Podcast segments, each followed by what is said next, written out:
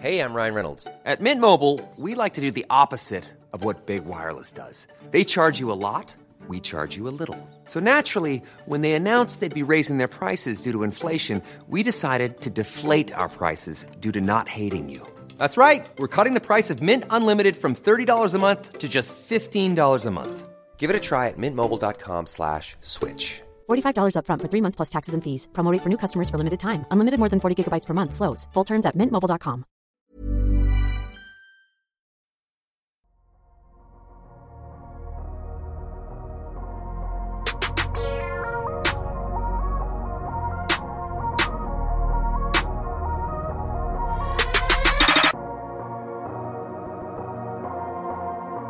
Salut à tous, très heureux de vous retrouver pour un nouvel épisode du Dunk Hebdo NBA Podcast. Un épisode un peu particulier cette semaine parce qu'on vous offre un replay du live qu'on a pu mettre en place moins de 24 heures après la clôture du marché des transferts. C'était donc vendredi dernier. On était en live sur YouTube. On a un peu prévenu tout le monde au dernier moment, mais vous étiez quand même nombreux à nous suivre. Donc merci. Pendant ce live, on est donc revenu sur les principaux mouvements avant la clôture du marché, euh, le non-trade de calories, l'explosion du Magic, les bons coups euh, des Bulls, l'arrivée de Victor Oladipo, etc. On a aussi répondu à vos questions hein, parce que vous étiez euh, nombreux sur le chat à nous en poser. Donc on vous en remercie, d'où la nécessité de, de nous suivre sur Twitter et sur YouTube pour être au courant de ces lives un, peu sauvages. Euh, d'ailleurs, on avait eu quelques soucis techniques pendant le live, mais ils ont été en grande partie corrigés hein, pour cette version audio, au prix d'un montage qui m'a pris toute une après-midi. D'ailleurs, dans ce live, pour des raisons, pour des raisons qui m'échappent, euh, vous entendez souvent des bruits de mains. C'est moi qui tape dans mes mains. Je, je sais pas trop pourquoi, mais voilà, vous inquiétez pas. Et puis une autre annonce très importante. On a mis en place un questionnaire. C'est une sorte de tradition annuelle pour nous. Vous retrouvez ce questionnaire dans la description du podcast, mais aussi sur notre compte Twitter. C'est tout simplement quelques questions. C'est rapide, c'est 100% anonyme pour voilà connaître vos retours vis-à-vis du podcast, euh, vos compliments bien sûr, mais surtout vos critiques et les points sur lesquels on peut s'améliorer. Voilà, c'est quelque chose qu'on met en place assez régulièrement pour en savoir plus pour savoir peut-être si sur certains points on a on doit encore bosser ou s'il y a sur certains points on a on a peut-être perdu en vitesse. Enfin bref, c'est assez important pour nous. Donc si vous avez quelques minutes, ça prend vraiment pas beaucoup de temps, on vous invite à aller y répondre. Encore une fois, vous le trouvez dans la description du podcast et aussi sur le compte Twitter qu'on vous invite à suivre comme euh, le compte YouTube ou euh, le podcast sur la plateforme de streaming où vous nous écoutez. Et eh bien du coup moi j'en ai terminé. On se retrouve donc dans quelques secondes avec Madiane, Alan, Tom et moi-même pour ce replay du live spécial Trade Deadline.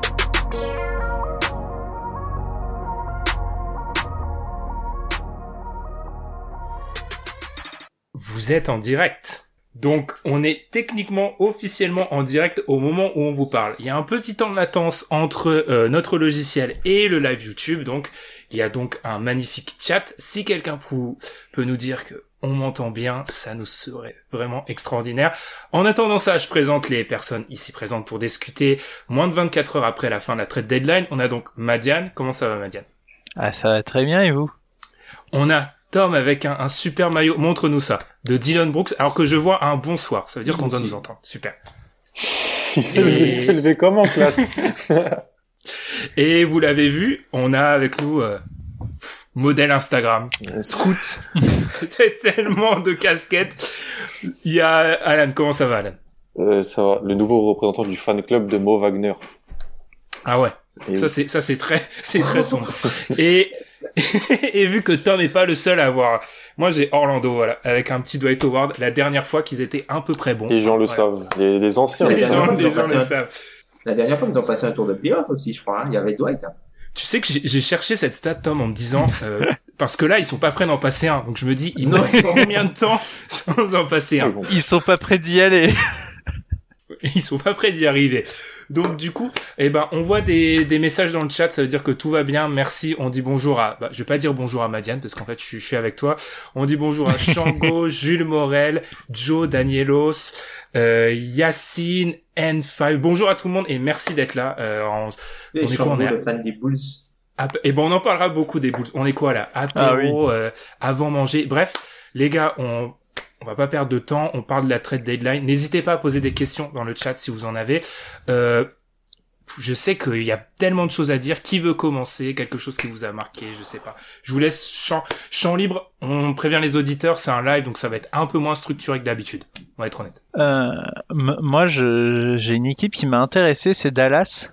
Mhm. Euh, parce qu'ils n'ont rien fait de, de très... Euh, comment dire ils ont pas l'air d'avoir beaucoup bougé, mais pour moi, ça veut dire beaucoup. Ça veut dire qu'ils considèrent que cet été était un échec, cette intersaison est un échec, euh, parce qu'ils reviennent en arrière sur ce qu'ils avaient décidé.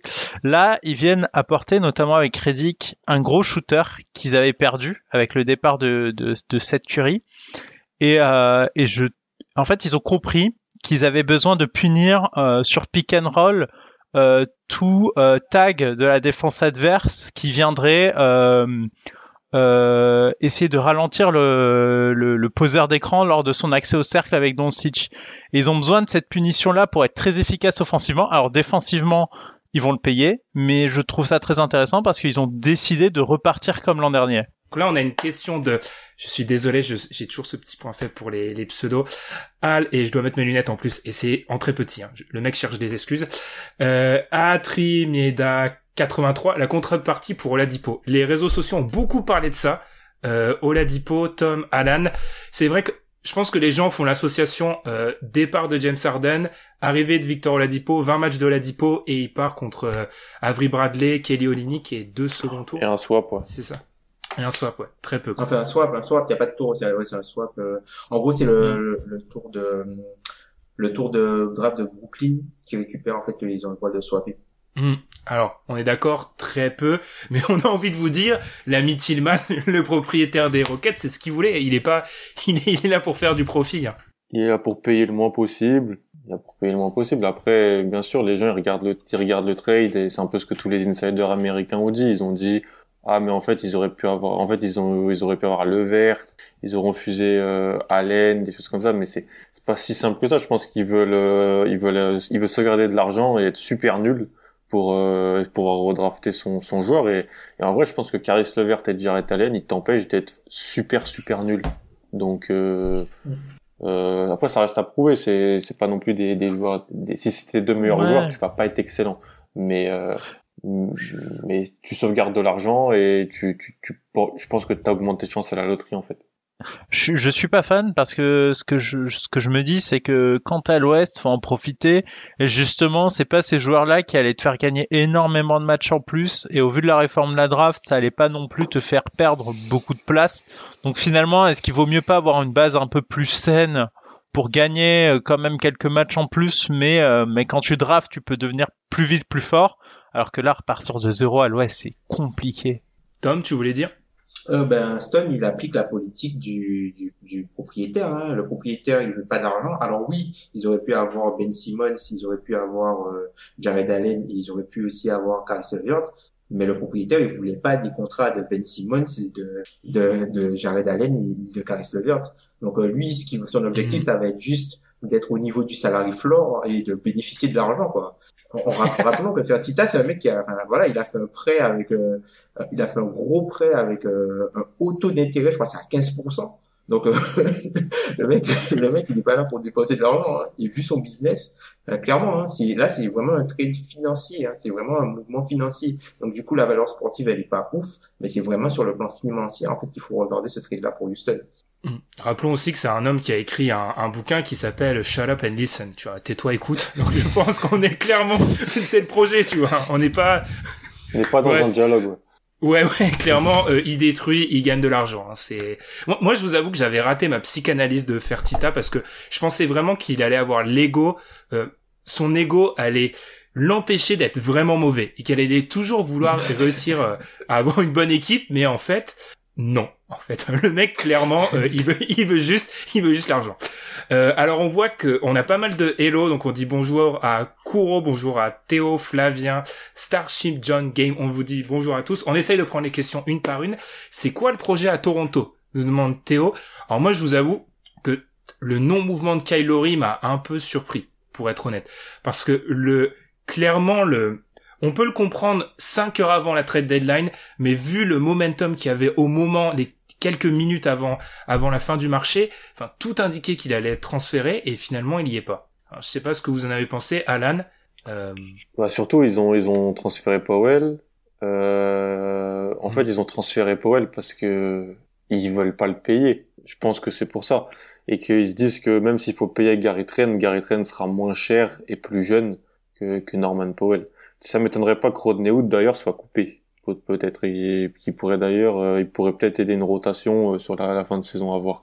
Mais ouais, je suis surpris comme toi. En fait, je suis surpris parce qu'aussi j'aurais peut-être aimé qu'il soit tradé, Kylori. Peut-être que ça influe sur ma, posture, mais c'est vrai que le momentum faisait que, en fait, on, on voyait vraiment Miami, Philadelphie comme des, on se disait bah ouais Brooklyn est super bon, faut peut-être aller chercher quelque chose pour pouvoir euh, les concurrencer cette année. Et finalement en fait non ils sont ils sont ils ont préféré des mouvements alternatifs euh, qui les engagent sur moins d'argent et sur du moins long terme parce qu'en fait les gens disent Laurie c'est un expirant mais ce qui était sorti un jour avant c'est que Laurie en fait il voulait une extension à deux ans 50 millions dans l'équipe où dans l'équipe où il il, il, il aurait signé. on sait pas si c'est vrai, on sait pas si c'est un écran de fumée, mais, mais quand même. Tandis qu'en fait, Miami sur la Dipo, moi, je, je le vois vraiment. C'est un flyer. Ils ont rien à perdre sur ce, sur ce deal-là. Si ça marche pas, il y a aucun problème. Euh, et puis, George Hill, c'est, c'est George Hill. C'est, c'est un joueur de rotation. Il n'y a pas d'énorme risque. On sait ce qu'il va plutôt apporter. Donc, ouais, comme toi, assez surpris, mais ça peut se comprendre, ça peut se comprendre pour les autres équipes. Pour Toronto, je le comprends moins. Et je réponds juste à une question. Oui, on a atteint les 205 étoiles sur Apple Podcast. Ça, c'est la nouvelle ah de la semaine. ça, ça, on vous remercie. Parce qu'il y avait une question. C'est la dernière qui est arrivée. Je, je, je passe l'ordre juste pour répondre à celle-ci. Euh, vous avez pensé de quoi de, de Toronto, les gars? Je rejoins grandement ce qu'a dit Alan. En gros, euh, tu, tu te sépares de Norman Powell, tout va un roster spot, tout indique que tu vas transférer Kyle Lowry. Peut-être s'il y a eu, c'est bizarre, mais Massa Ujiri qui avait pas fait de sentiment pour envoyer des marques des Rosanne du côté de, de des, mm. des Spurs, là peut-être qu'il a, il a été trop gourmand. Ils ont ouvert des rosters spot hein, mm. parce qu'il a Terence Davis et Matt Thomas aussi contre, des, contre des pics. Donc euh... Mm. après je pense que, moi je pense que c'est un peu un fuck you move à à Pat Riley puisqu'en fait on, vu que ils étaient c'est pas ça. En fait c'est tu vois de toute façon ils peuvent toujours euh, après envoyer Laurie dans un sign trade dans l'équipe où il veut aller l'année prochaine tu vois. Ils ont quand même ces bird rates et ils peuvent euh, récupérer une trade d'exception un peu comme ce que Boston a fait avec euh, Gordon Hayward et un peu ce que Boston peut-être envisage de faire avec Ivan Fournier on sait pas. Mais tu vois moi c'est un truc je me dis que la, la, la contrepartie, vu qu'il restait que, que Miami sur le board, ben en fait, t'as plus d'autres personnes et pour faire levier. Et je pense que ils ont utilisé les Lakers avec euh, l'histoire de THT juste pour faire levier. Je pense pas que c'était une piste vraiment crédible. Et au bout d'un moment, ben il y avait que Pat Riley et Pat Riley, il a dû lui dire au coup de c'est ça ou rien. Et ben Ujiri, je pense qu'il lui a dit fuck. Et ce qui s'est passé, c'est qu'on a vu après Miami se rabattre entre guillemets sur Oladipo en, en ayant un peu la même stratégie où euh, vu qu'ils avaient, écarté tout le monde, il y avait énormément d'écrans de fumée sur le fait que voilà euh, la valeur de Oladipo et qu'il n'y avait pas vraiment d'offre. Ils savaient que c'était les seuls à faire une offre. Bah du coup Houston c'était ça ou rien quoi. On remonte les questions. On avait des questions sur euh, projet Toronto. On a fait Wendell Carter va-t-il s'épanouir avec son ami Mo? Alors on va ouvrir le dossier Orlando. Euh, hmm. On n'est pas tous. Alors, on va être honnête. On nous accuse parfois d'être un peu tous d'accord. On n'est pas du tout d'accord sur Orlando. La parole donc à la défense. Alan, on sait que t'as un peu défendu le, ce qu'a pu faire Orlando. Ouais, parce que je suis content de ce qu'ils ont fait. Ils ont, ils ont, comme je l'ai tweeté hier, ils ont.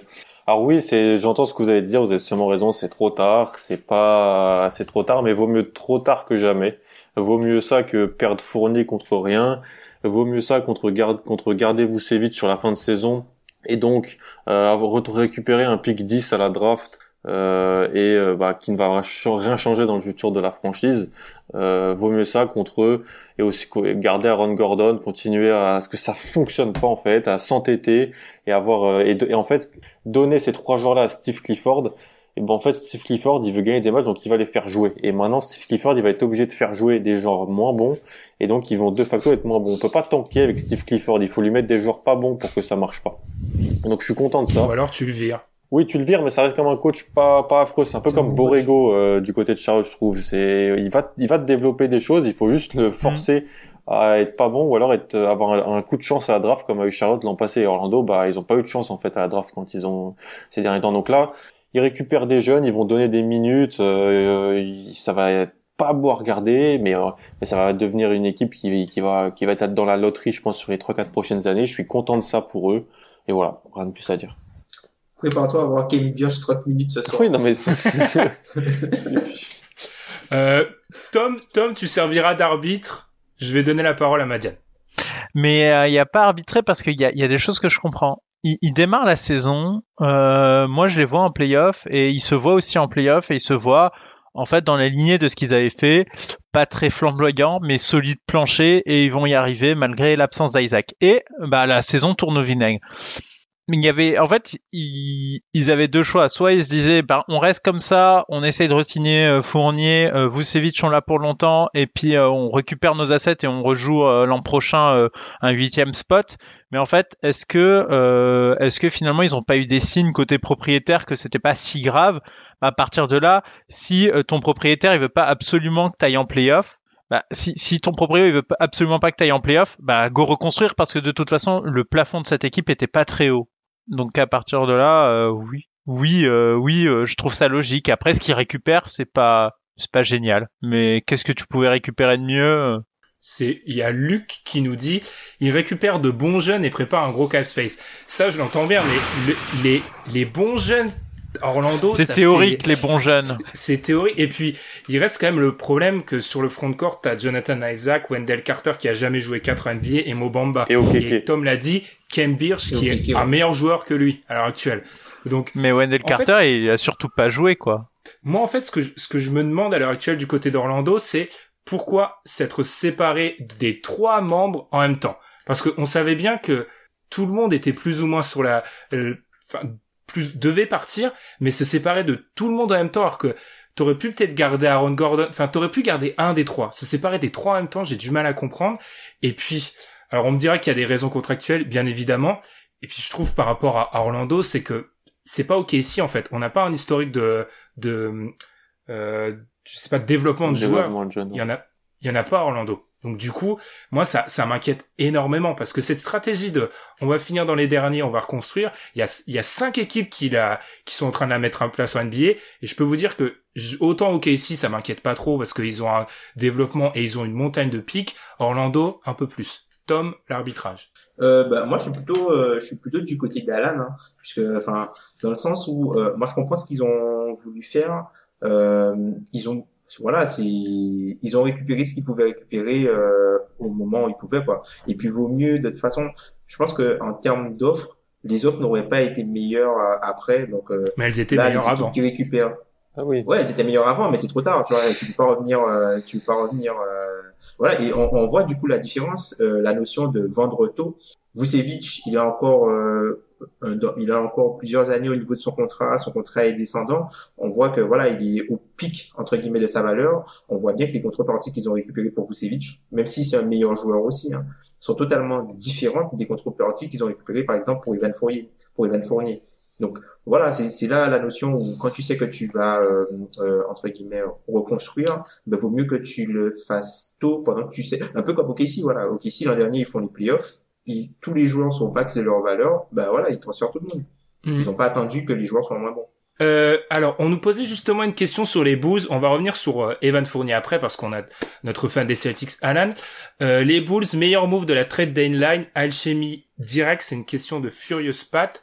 Est-ce que, selon vous, alors, on n'a pas Adrien, il pouvait pas se libérer, on va être honnête, on le salue, on sait qu'il nous regarde hein, depuis son euh, euh, son vaisseau spatial qui est son setup, Adrien. Euh, qu'est-ce qu'on pense des Bulls, les gars? Parce que c'était un peu euh, l'équipe qui a fait l'actualité hier. Vas-y Tom. Bombarde. Ah, ok, oh, donc, moi je vous laissais, oh, je vous laissais y aller. Hein, euh, moi, je, en fait, les Bulls, c'est, c'est plutôt intéressant ce qu'ils ont fait dans une optique de, de joli player. En fait, en fait, ils ont fait euh, un peu le contraire de ce qu'ils avaient fait euh, avec Butler. Là, en fait, ce que les Bulls ont fait, c'est qu'ils ont dit, Zach Lavine, on, te, on compte sur toi. Tu nous as montré que tu tu étais, euh, tu faisais peut-être partie du DH20. Tu nous as montré que tu faisais peut-être partie du DH20 et du coup, on va chercher un All-Star pour voir si tu peux faire les playoffs et montrer quelque chose en playoffs. Puisque Zach Lavine, aujourd'hui, c'est un joueur qui n'a jamais fait les playoffs dans sa carrière, qui n'a jamais été dans une équipe avec un bilan positif. C'est assez, c'est assez marrant en fait. Je pense que le move de Chicago, euh, on le voit différemment parce qu'il y a aussi la notion de playing Puisque voir une équipe, par exemple, si t'es euh, là, là, Chicago, ils sont à quoi 5 matchs en dessous des 50%, ils sont genre dixième, je crois. Ils sont dixième. Une équipe qui fait un move comme ça, quand il y a que 8 spots, tu te dis, bah, qu'est-ce qu'ils font? Mhm. Alors que là, le fait qu'il y ait le play-in, tu vois, peut-être que ça change un peu la façon dont, dont- Moi, je trouve que le, le move est plutôt intéressant parce que c'est une équipe qui va essayer de, de gagner des matchs, qui s'assure aussi de verrouiller la vie et qui met, entre guillemets, la pression sur le, le développement de, de, de, du, du, de leur drafté. Kobe Pat White. Williams. Pat De- Williams. non, pas Kobe White, de Pat Williams, ouais. Donc, Pat Pat Williams, ça va, ça va bien fitter, euh, entre guillemets, avec, euh, avec Vucevic. Donc, je pense que c'est, c'est plutôt intéressant ce qu'ils ont fait, euh, les Bulls, même si c'est peut-être court-termiste. Et euh, je me dis que Carnisovas, son objectif, c'est pas forcément de faire, de gagner le titre dans les quatre ans. Peut-être que lui, son objectif, l'objectif qu'on lui a donné dans les quatre ans, c'est de, de, d'avoir l'avantage du terrain, au moins sur ces quatre ans en playoff. Et il a plus de chances de le faire avec Vucevic que de le faire avec Wendell Carter. C'est beau. T'en penses quoi, Alan de, Wow. de ces moves des... Personne parle de Laurie Markkanen en fait. Parce, Ah, il est... Parce que Pat Williams, il va, il joue quoi? Il va jouer 4 avec euh, Vucevic? Je pense qu'il va jouer, je pense qu'il va jouer peut-être trois. Avec hein, Marc, oui, a- je pense a- aussi, mais avec Markkanen et Vucevic. Non, je pense que, je pense même pas, je pense que même, euh, que, je pense que c'est même Tad Young qui va jouer aux côtés de, Ouais. peut-être, euh, Oh. tu vois, pour le playmaking. Oh, euh, mais tout donc. Pour- pour- Markkanen, Pour moi, c'est Short Tad Young et hein, qui ouais. va qui va starter. Ouais. Hein. Mais donc Markkanen n'est plus dans les plans de la franchise. Bah, ils, le, Bah, je pense qu'il le ira sur le banc, hein. Ouais, ouais, ok. Peut-être qu'il ira sur le banc pour baisser sa cote. Mais non, sur le banc, il y a Tice maintenant. Ouais, ouais, mais il peut jouer à côté de Tice, tu vois. Ouais, c'est pas. Ils sont juste, on, on parle de l'effectif là, eux ils sont vraiment vraiment profonds. Après c'est une des marques de fabrique de ces équipes dans ce dans ce tiers là entre guillemets à, l'est, ils sont tous profonds. Comme À défaut d'être Ouais. des foot de guerre, ils sont tous profonds. Mais il vaut mieux être profond, surtout cette saison. Je pense que cette saison, euh, plus t'es profond, mieux c'est, parce que tu sais pas qui tu pourras aligner entre deux matchs. Et au vu là de la seconde partie de saison, qui clairement, enfin le calendrier, si vous regardez, euh, il y a des rythmes assez dingues pour certaines équipes, que du coup ça permet aussi de de relativiser. euh, Il y en aura certaines qui vont s'effondrer à mon avis. Et euh, oui, enfin clairement, il vaut mieux être profond parce que dès lors qu'il te manque un ou deux joueurs, il faut être capable d'aligner quelque chose de cohérent. Dès lors que tu n'en es pas capable, c'est c'est une défaite automatique. Ils ont rajouté de la profondeur réelle à l'aile. Hein. Euh, on, on voit les joueurs théoriques avec euh, Hutchinson. euh, Hutchinson là, qui se fait critiquer pour son front. Mais Troy Brown, il est Bref. théorique aussi un peu. hein. Troy Brown, il est toujours un peu théorique. Ouais. Ouais, mais il a montré déjà de bonnes shots cette saison, alors que Hutchinson, il est souvent blessé, Hmm. le porteur top 15 shooter, il est souvent blessé, il récupère aussi Alpha, ah, Alminou, ah, ouais. Alminou qui est peut-être Ouais. blessé aussi, mais bon, tu vois, ça, ça te fait une rotation supplémentaire à Mm. l'aile. Donc, en fait, ils, ils améliorent aussi leur niveau plancher, globalement, les, les Bulls. Hein. Ouais. Puisque tu as beaucoup plus de vétérans, entre guillemets, dans la rotation. Mais donc, c'est quoi le but? C'est aller en playoff? Bah ouais, je pense Ah que oui. le but, c'est d'aller en playoff et de d'avoir l'espoir dans les quatre ans d'a- d'accueillir une, une série Ouais, de playoffs, que- d'avoir l'avantage du terrain, puisque ils, ils, ils vont pas viser plus. Non, parce que hein. là, pour moi, sur les deux prochaines années, ils peuvent pas passer un tour en playoff. Hein, à l'Est avec l'équipe. Non. Non. Après, jamais dire Enfin, jamais. Pour l'instant, non, Ouais. mais pour, pour l'instant, non, mais tu sais pas jusqu'où la vie ira, tu vois. Oui, c'est clair, mais il y a, t'as quand même je sais le, pas. le trident Euh, Brooklyn, non, a- Philly, euh, Milwaukee qui est là. Euh, Il y a les Celtics, euh, il y, a, faut- y a du monde. Hein. Méfions-nous quand même. J'ai quand même l'impression que tu sais jamais, hein. Regarde Miami l'an dernier, euh, si on te dit qu'ils vont en finale NBA, t'y crois pas, hein. Ouais, vrai. mais là on parle de Vucevic, on parle pas de Jimmy Butler quand même. Enfin, il y a, il y a des limites. Le, le plafond de Vucevic, on le connaît aussi. Donc, va dépendre de euh, pas le tout, plafond de Vucevic est pas non plus ultra haut. Euh, alors ok, on peut compter sur pas la ça, Vine. on sait pas non plus, tu vois. Non, mais on peut compter sur la Vine, ok, mais euh, Vucevic, ça reste quand même limité au-delà d'un certain stade. Alors, il t'emmènera en playoff, à mon avis, et je, je m'inquiète beaucoup moins maintenant pour les chances de playoff des Bulls, mais viser beaucoup plus haut euh, avec Vucevic, ça me paraît compliqué. Dès lors que t'as ton ton second, enfin ton 1 bis, c'est euh, c'est ton pivot, ça limite forcément tes possibilités. Mais après, tu vois, Vucevic, on l'a jamais vu avec un joueur aussi dynamique que, Ouais, que Lavine. que peut l'être Zach Lavine. Hmm. Et Lavine, on l'a jamais vu euh, Avec un partenaire comme, euh, offensivement, tu vois. Même si bon, il y a eu des passages avec Towns, mais quand il jouait avec Towns, c'était c'était pas le joueur qu'il était, tu vois. C'était plus Non, un absolument joueur euh, de- c'était plus un shooter euh, estampillé shooter exclusif. Alors que là, c'est Zach Lavine, il est incroyable. Hein. Il est Ah, incroyable, et- cette et- saison, Zach Lavine. Il regrette d'avoir envoyé instoppable la dans Vine et pas Wiggins, hein. Alors, on a beaucoup parlé de, on a beaucoup parlé des Bulls.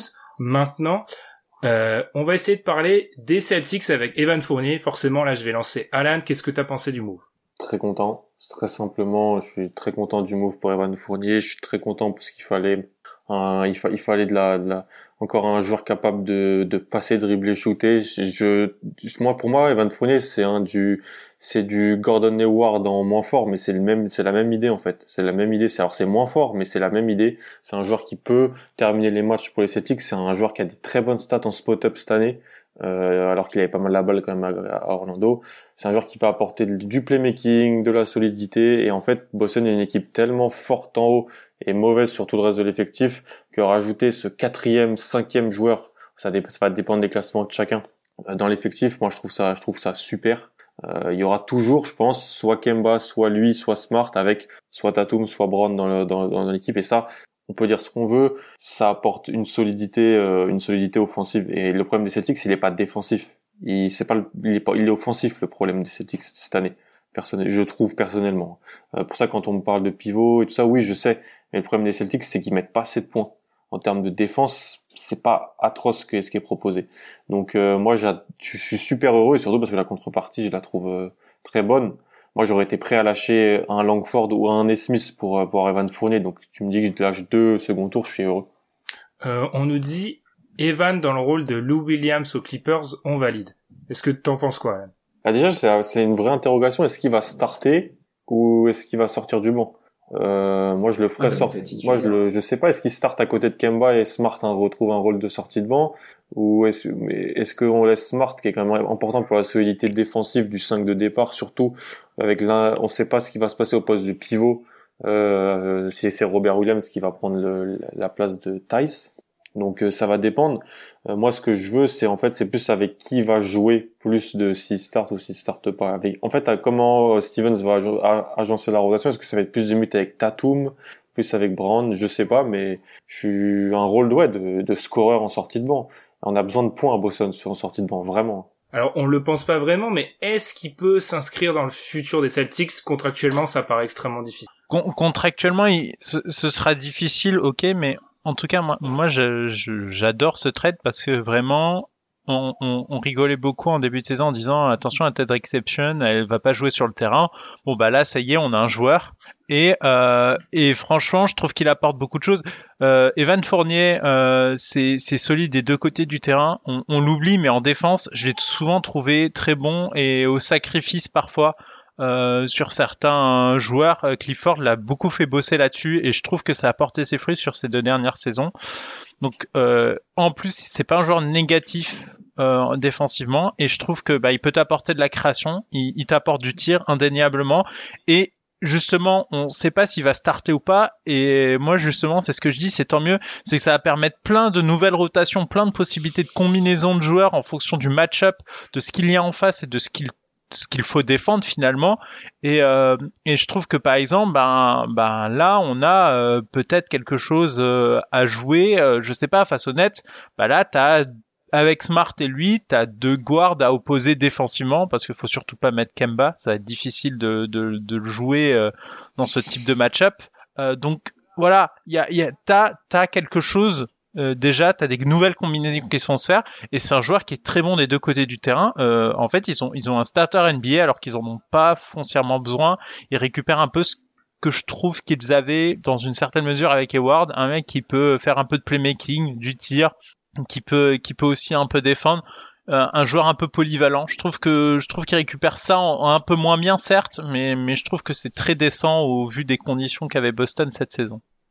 Tom, c'est Process qui nous demande est-ce que le besoin d'avoir un fourni au Celtics, ça met pas en avant l'échec Kemba? Alors pour être honnête, Kemba Walker, c'est un de nos sujets euh, dont on parle assez souvent entre nous. Enfin, Alan dit souvent, enfin, on peut pas se couper là, mais visiblement, je traduis, tu dis, tu feras style de la tête si je traduis bien ce que tu dis, Alan.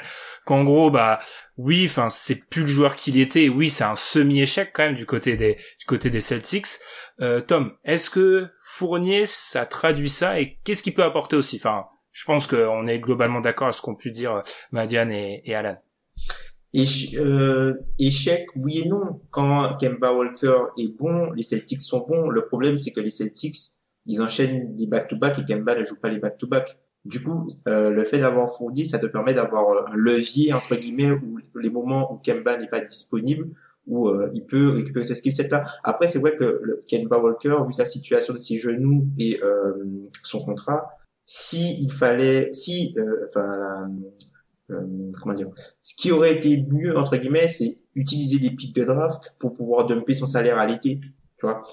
Mais sauf que là, tu vas pas faire ça en plein milieu de la saison. Tu peux pas faire ça en plein milieu de la saison et tu es obligé d'avancer avec euh, ce que tu as. Et puis, tu peux pas te permettre de dilapider des assets pour corriger ton effectif au moment où tu as deux joueurs comme euh, Brown et Tatum qui explosent. Tu dois garder un maximum d'assets pour pouvoir améliorer l'équipe pendant que ces joueurs-là, eux aussi, améliorent leur, euh, enfin, continuent leur, leur ascension dans la ligue.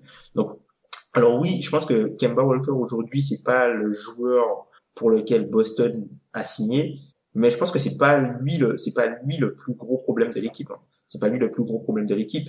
Et euh, le fait d'avoir euh, de, de, récupérer Evan Fournier, ouais, ça leur offre un, une espèce de levier, quoi, un petit un petit matelas pour avoir un, un niveau plancher euh, quand Kemba Walker n'est pas là à cause des back-to-back.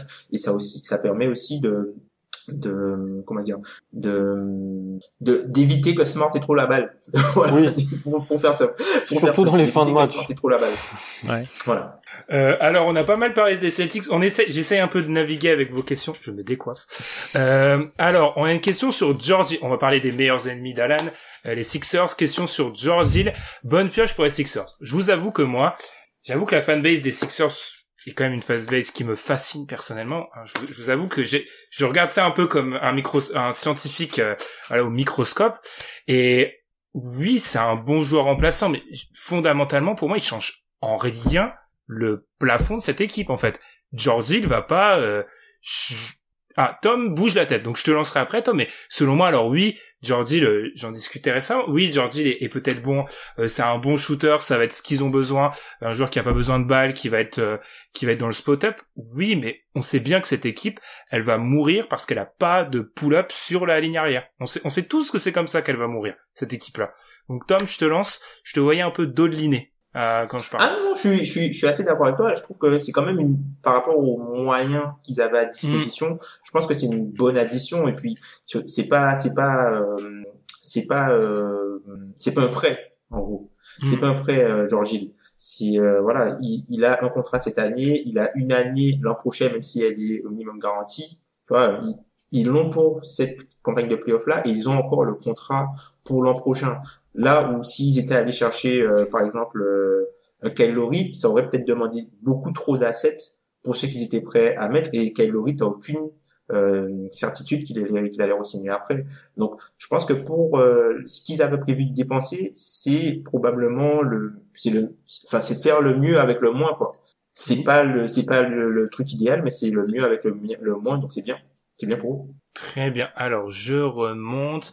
Euh, ils sont quand les seconds tours donnés par les Celtics? Question de Luc. Est-ce que tu as la réponse, Alan Alors, Personne on sait pas encore. Je crois pas que, c'est pas, encore. que c'est sorti. J'ai cherché pendant qu'on parlait, même sur. C'est pas sorti. Ok. Je l'ai pas dans le tableau non plus. ok, très bien. Euh, on remonte. Question de Kuro Shin Chanel. Désolé. Encore une fois, je suis vraiment mauvais.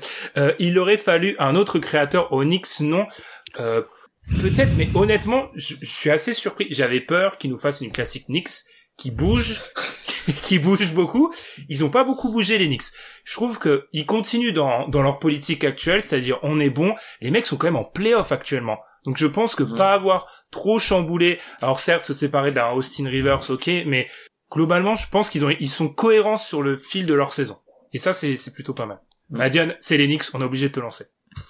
Non, mais attention danger quand même. C'est-à-dire que euh, ok, euh, ok, je comprends et euh, c'est vrai, euh, mais faudra pas être déçu s'ils ne les font pas finalement ces playoffs parce que ça va être difficile. En tout cas, moi je comprends le choix de pas pas bouger parce que même si tu bougeais, est-ce que tu garant, est-ce qu'il y avait vraiment un joueur qui te garantissait un spot en playoff? Pas vraiment. Donc autant autant rester comme ça et espérer que ça tienne. Pour l'instant, ça tient et J'espère pour la fanbase que vous allez arrêter de souffrir avec cette équipe. Ah, ils sont bien là, je pense. Mm. Ouais, ça va. Alan, les, on, a, on fait on fait tous tes meilleurs ennemis. Les, enfin, les Knicks, il y a plus trop de rivalité, mais alors les Knicks, les Sixers, t'en penses quoi?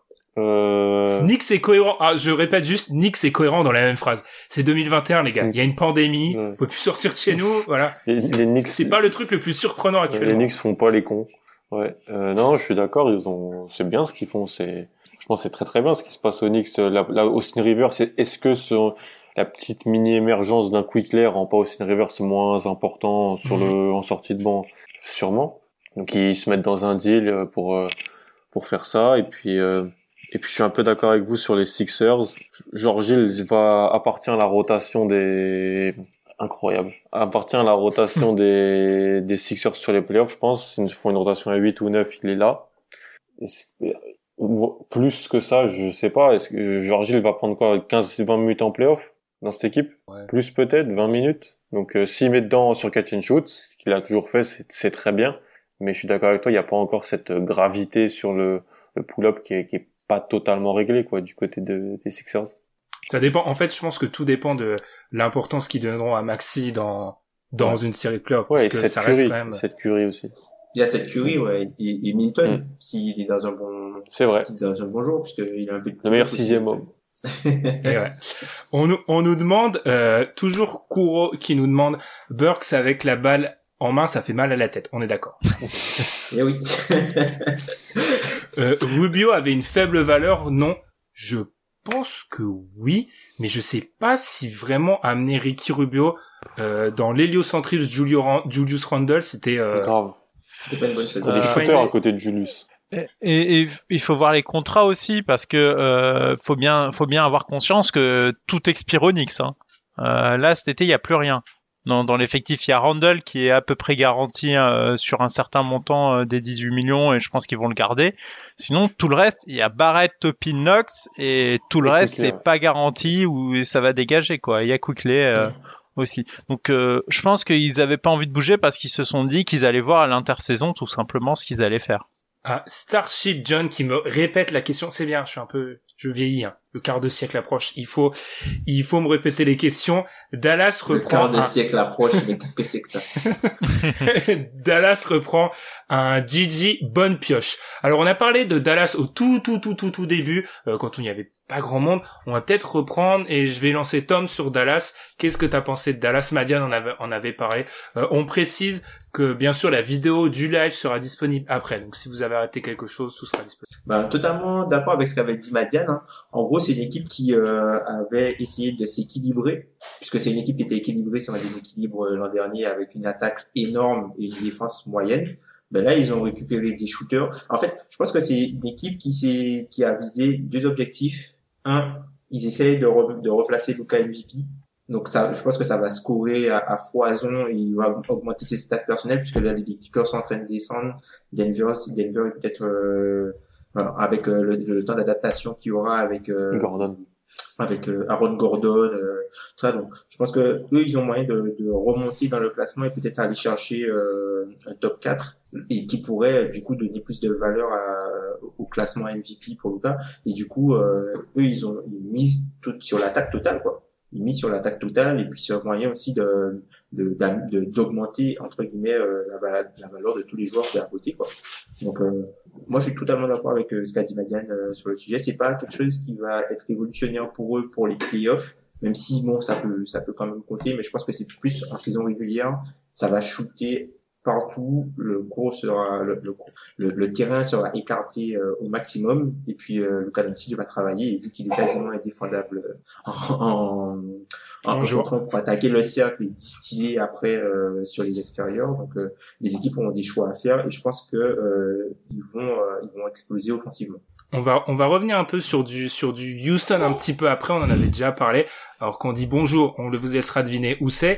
Euh, on n'a pas parlé, je me suis fait les les c'est pas les auditeurs là justement, c'est les spectateurs ont dû voir qu'à un moment je suis on n'a pas parlé d'Aaron Gordon et de Denver. Ah.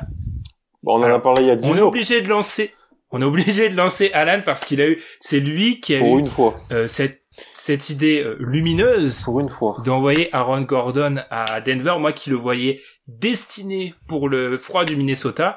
Euh, Qu'est-ce que tu en as pensé? De cette acquisition dont on avait déjà parlé. Ouais. Qu'est-ce qui a marché à Denver l'année dernière?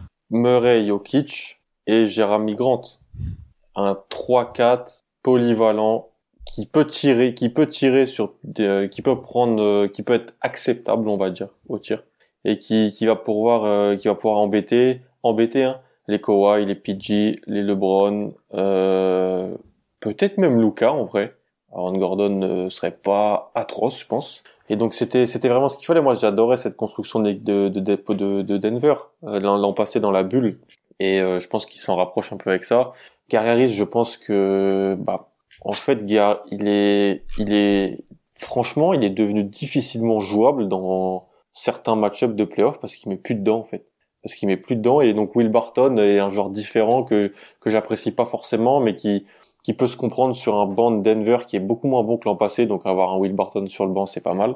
Donc je, préfère garder Will Barton que Gary Harris. Et après t'envoies un pic et t'envoies RG Hampton, c'est RG Hampton c'est tout ce qu'il fallait pour Orlando. Il avait une grosse il avait une grosse cote au lycée, tu, tu peux le vendre comme un un, gros, un jeune talent et donc t'attires euh, via ça. Donc euh, j'aime beaucoup pour euh, pour Orlando. j'aime pour Orlando et j'aime encore plus pour Denver. Alors on salue Ilias, qui nous a dit visiblement une acquisition de l'ampleur de celle de Corey Joseph par les Pistons n'intéresse personne. c'est vraiment n'importe quoi. Désolé. on fait, on a voulu ouvrir sur Corey Joseph, mais visiblement ça, ça a pas passé. Euh, on parle de Denver. Je lisais un truc intéressant sur Denver.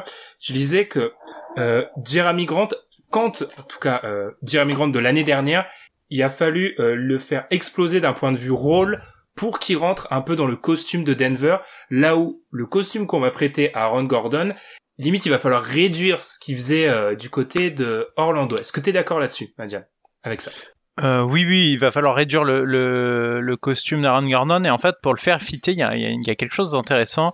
Euh, alors je déteste quand il fait ça, faisait ça à Orlando et heureusement il le refera pas à Denver. C'est quand euh, il part se créer son tir à trois points et ça c'est quelque chose qui n'arrivera pas. Quand on regarde le costume qu'avait Jeremy Grant l'an dernier, euh, et d'ailleurs, c'est assez dingue. Donc, je pense qu'il y a une erreur dans les stats que j'ai vues, mais j'ai vu un 100% des tirs à 3 points de Jeremy Grant l'an dernier étaient à l'issue d'une passe. Ça me surprendrait pas. Que du catch and shoot. Il fait que du catch and shoot. Et pour moi, justement, quand tu vois euh, Aaron Gordon, si tu le limites offensivement à ce registre-là, alors ok, c'est pas le meilleur tireur, mais euh, Jeremy Grant ne l'était pas non plus l'an passé. Enfin, le Jeremy Grant qu'on voit cette année, c'est une version évoluée qui, qui avait qui a pris du galon au fur et à mesure du temps. Euh, moi, je pense qu'avec ce costume-là très réduit offensivement, où il va, euh, pareil sur les tirs à deux points, euh, c'était 76% après une assist, donc pareil très élevé. Il va pas se créer son tir offensivement, on va le limiter, on va à un rôle très très précis. Et là, on va surtout lui demander d'apporter une dimension plus athlétique défensivement dont ils ont besoin. Et on sait dans, dans l'Ouest, en fait, athlétiquement, ils étaient quand même un peu limités par moment. Et justement, le fait de récupérer un joueur euh, à qui ils vont pas demander grand-chose offensivement, mais qui va apporter sa dimension athlétique, moi, j'ai je vois difficilement mieux à trouver, surtout pour le prix qu'ils ont payé. Ils ont pas payé ça si cher que ça moi, moi je, je, suis très content de ce trade. Je trouve que tout le monde s'y retrouve. Euh, Orlando s'en débarrasse et eux viennent combler un manque qu'ils avaient. J'espère que ça marchera aussi bien que Jeremy Grant. J'ai quand même des doutes. Je pense pas que ce sera aussi bien, mais ça reste décent. Euh, à regarder quel Aaron Gordon on aura on ira au tir. J'ai vérifié ça, mais j'avais ça en tête. Euh, montagne russe. C'est euh, cette année. Alors l'échantillon est très faible. Il met tout. Je te lance Tom. Il est très faible. Il est à plus de 40. Mais historiquement, c'est un mec qui est autour des 30. Alors on me dira, il a jamais eu Jokic, il a jamais eu Jamal Murray, il a jamais eu euh, ce qu'il aura à Denver. Donc là, peut-être qu'on aura enfin une réponse à l'énigme Aaron Gordon.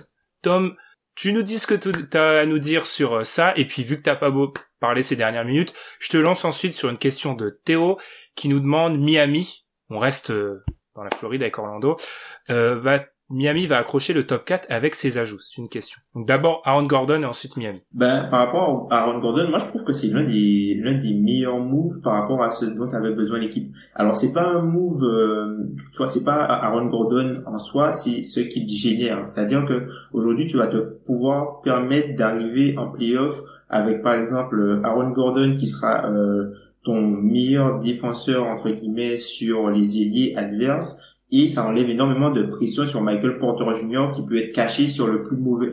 Michael Porter Jr. typiquement, il peut être caché euh, sur euh, le pire des ailiers, euh, l'ailier trendy quoi. Donc tu peux le cacher. Donc ça va être intéressant et surtout que les line-up avec Michael Porter Jr. et euh, et, euh, et Nikola, Jokic. Euh, assez étonnamment, ils sont très très forts déjà au rebond quand ils sont juste à deux, quand ils sont juste à deux. Donc avec Aaron Gordon, tu as juste du muscle et du coup, Aaron Gordon, il va être ton 3 en défense et ton 4 en attaque. Là où euh, là où euh, Michael Porter Jr. il va, ça va être le contraire, ça va être plus ton ton 3 en attaque par rapport à sa son, son type de jeu, sa sélection de tir et ça va être ton ton un peu ton 4 en, en défense quoi. Donc euh, je trouve que c'est c'est bien et puis Aaron Gordon globalement hein, c'est le pire c'est le pire joueur du 5 offensivement finalement. Donc est-ce que c'est pas ça le mieux? Puisque Will Barton on peut le critiquer mais Will Barton quand il est en forme il il, offensivement, il a, voilà, il a son, il a son mot à dire. Et puis les autres joueurs, offensivement, voilà, il y a, il y a, il y a pas à les présenter. Et ils ont réussi à faire ça tout en gardant un peu la profondeur euh, sur le, le, poste de, de, de, forward, en gros, en gardant Jamaica Green, en gardant Millsap. Donc ils sont musculeux. Là où ils sont peut-être plus vulnérables, c'est s'ils doivent, par exemple, jouer Portland, il y a personne pour défendre euh, les extérieurs. Après, vu comment Avery Bradley se fait un petit peu balader à droite et à gauche, quel impact ça aura? On va peut-être partir sur Miami. On en a déjà un ah peu parlé sur la Dipo. C'est vrai la question. Hmm. T'inquiète, Tom. C'est le live. C'est le. Là, il y a pas de coupure là. Là, il y a pas de coupure. Euh, Miami. Je suis obligé de lancer Alan parce qu'on parle de, Miami top 4. Moi, je me risque plus à parler de Miami en fait parce que c'est une des fanbases qui nous rappelle souvent quand euh, on vous a pas sous-estimé les gars. On est on est un podcast qui vous avait qui a cru dans votre qualification finale. Passons. Euh, Alan, la hit culture, est-ce qu'ils vont être top 4 La fanbase la plus high told you so qui existe. Incroyable. Incroyable. Mais c'est de bonne guerre, c'est de bonne guerre. C'est normal que j'ai le seum contre eux, ils nous ont battu en finale de compte. Heureusement. Bref, euh, moi j'adore ce qu'a fait Miami, on va pas se mentir. Franchement, les ajouts qu'ils ont fait pour ce qu'ils ont donné, sans se euh, gâcher leur flexibilité, leur leur, leur euh, chère flexibilité qu'ils vendent tout le temps parce que c'était une destination à Giannis et tout ça mais ça va quand même être une destination, ça va quand même être une destination à quelque chose parce que c'est Miami et parce que ils ont de la flexibilité. C'est c'est un coup de maître. Tu récupères Bielicha. Moi, c'est un des ajouts que je préfère personnellement de toute la deadline. Euh, ce joueur-là dans le système Miami, euh, bah, c'est Olinik ou Leonard en meilleur, je pense. Et Olinik et Leonard prenaient des minutes l'an passé dans la bulle par moment. Euh, Oladipo, comme je l'ai dit au début, c'est il n'y a pas de risque tu dumps, euh, tu t'envoies Olinik, t'envoies Avery Bradley. Pour Belicha, t'envoies Chris Silva et Mo En fait, tous les contrats qu'ils ont signés l'été passé, de potentiels role players, euh, qui, euh, selon les fans, pouvaient aider, mais en fait, c'était pas qu'ils pouvaient aider, c'est qu'ils pouvaient surtout être échangés à la deadline. Euh, Myers Leonard, Kelly Olinik, Mo Avery Bradley, ce type de contrats-là, ça, ça facilitait des échanges pour pas trailer, euh, avec en plus un ou deux pics, et c'est ce qui s'est passé. Et euh, ils sont aussi sur Aldridge, je crois. Il euh, y a rien de fait, mais ils sont aussi sur la Marcus Aldridge. Euh, sans lâcher euh, Duncan Robinson, sans lâcher Tyler Hero, qui a quand même une, une valeur en sortie de bon, même si c'est plus pas le joueur qu'il était dans la bulle. Euh, non, super super tough. Et oui, pour moi, les, les favoris à la quatrième place à, à l'ouest, je pense, à l'est, pardon. Tu, tu les mets où, Madiane, dans la dans la hiérarchie? On sait que les Nets sont en train de devenir un épouvantail on va, on va être honnête. Mais toi, tu les mets où? Dans la hiérarchie actuellement, ce, ce hit de Miami moi, moi, moi, je les mets dans, dans un tiers avec, euh, avec Boston, où pour moi, il y a, y, a, y a les Nets. Hein, clairement, eux, ils me font peur. T'as ensuite euh, les, les, Bucks et, et les Sixers. Et après, dans un, dans un tiers en dessous encore euh, les Celtics et, et, Miami. Et j'aurais tendance à dire que les deux équipes euh, se valent à mes yeux, mais par contre, si au Ladipo ça clique, attention parce que là, euh, je les verrai euh, plutôt au-dessus, plutôt au-dessus de, des Celtics et pourquoi pas aller pouvoir titiller des Sixers qui auront des difficultés lors de ces playoffs. On, on, on, en a déjà parlé. Donc, donc clairement, moi je pense que pour la quatrième place, ils sont ils sont au bon spot finalement il y a personne qui s'est détaché. Ils peuvent clairement rattraper leur retard et, euh, et venir la, la, chercher. Je pense que c'est objectif de fin de saison. Ils ont en ont fini avec leurs soucis, j'espère pour eux. Donc s'ils ont pas trop de soucis là sur cette fin de saison avec des blessures, etc. ça, pour moi, à quatrième place, je vois difficilement euh, comment elle peut leur échapper. Je vois surtout pas euh, les Hornets ou les Knicks réussir à leur à leur reprendre. Boston, faudrait voir, mais mais Boston a aussi des difficultés en ce moment. Euh, sachant que on révèle un peu, on va probablement faire notre traditionnel euh, pour un ranking post-trade deadline dans les semaines qui viennent. Donc on va pas tout griller, griller toutes nos cartouches, mais Tom, bah c'est la tradition, je te pose la même question, tu les situes. Je suis globalement d'accord avec ce qui a été dit. Euh, je trouve quand même qu'il y a, il y a quand même peu de valeur sûre en fait. Je trouve cette année euh, à l'est. Il y a, il y a quand même historiquement il y a des équipes, il n'y a pas de, il y a pas de Raptors cette année en fait où on, sait en gros ce qu'ont donné les Raptors. Les Celtics, je, leur prête quand même du potentiel avec Tatum. Les Nets, c'est euh, bombe nucléaire, mais est-ce qu'ils vont tous arriver en bonne santé? Question de la défense. Milwaukee, est-ce que ça va réussir à passer le cap? Je, trouve qu'il y a peu de valeur sûre. Tom, qu'est-ce que t'en penses? Est-ce que c'est peut-être le hit, cette valeur sûre, justement? Euh, ouais, je pense. Moi, le, hit, je l'ai mis, je euh, dans un tiers euh, au-dessus de Boston même. Je pense qu'ils sont plus proches avec ce qu'ils ont fait là avec euh, les joueurs qu'ils ont ajoutés. Je pense qu'ils sont plus parce qu'ils sont beaucoup plus profonds. Là où Boston a quand même, même si Boston ils sont, on peut dire qu'ils sont un peu top heavy, mais euh, sur le poste de pivot, euh, il y a bon, on, peut, on, peut dire Tristan Thompson, mais bon, il y a, il y a à part lui, il y a, il y a très peu d'expérience à à ce niveau-là, quoi. Là où Miami, t'as quand même des joueurs, des joueurs plutôt solides. Donc, je pense que Miami, avec tous les ajouts qu'ils ont fait, même si même si ça va pas forcément cliquer tout de suite. En playoff, euh, je pense qu'ils sont un peu au-dessus de, de, Boston. Et s'il y a un affrontement, ouais, c'est ça. Ouais, c'est ça. C'est moi, c'était ça. C'est ça.